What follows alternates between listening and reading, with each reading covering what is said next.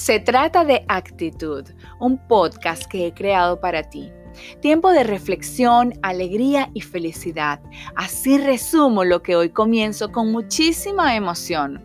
Este es el primero de muchos podcasts que compartiré con ustedes. Aquí compartiré pensamientos, anécdotas, ideas, visiones del mundo, en fin, material para ser mejores seres humanos.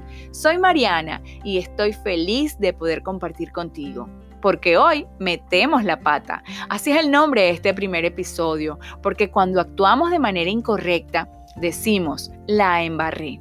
Este sentimiento empieza a invadirnos y produce un malestar que se manifiesta con calenturas, escalofríos. No nos concentramos para nada, perdemos la calma con facilidad. En fin, todo porque metimos la pata. Este tema seguramente nos va a sacar una sonrisa.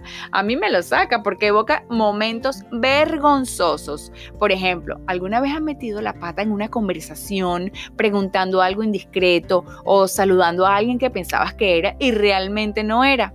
Creo que todos, absolutamente todos hemos pasado por eso. ¿Yo? Yo frente a más de 200 espectadores en un escenario metí la pata. ¿Qué digo la pata? La patota. A mis 40 años se me ocurrió inscribirme en un concurso de belleza para señoras.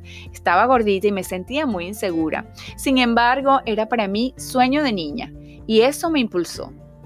Además pensé que era una posibilidad para llegar a los medios y darme a conocer y hacer lo que me apasiona, que es hacer radio.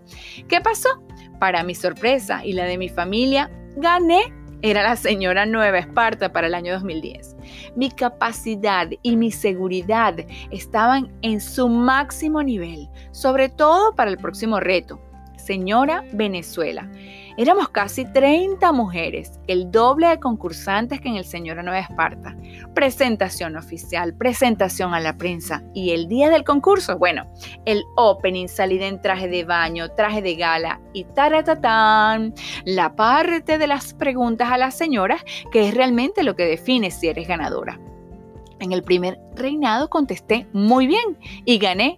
Y en este, ay, ay, ay, metí la pata. La pregunta yo recuerdo que decía algo así como, Señora Nueva Esparta, ¿deben los padres morir antes que los hijos y por qué? Y mi respuesta fue, es ley de vida si los padres deben morir antes que los hijos. Porque sería muy triste que los hijos mueran antes que los padres.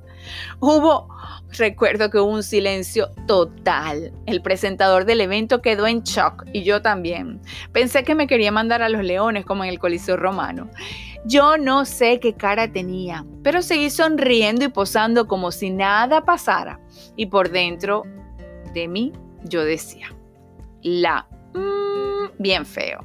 Metí la pata. Qué vergüenza, Mariana. Aquí no gané. Quedé de sexta finalista y me lo merezco. Estaba, la verdad, muy, muy asustada. Mi seguridad se desmoronó. Por supuesto, quedé muy mal, muy mal. Quedé ante todo el mundo como una señora que intelectualmente no da la talla. Pues sí, la embarré, metí la pata.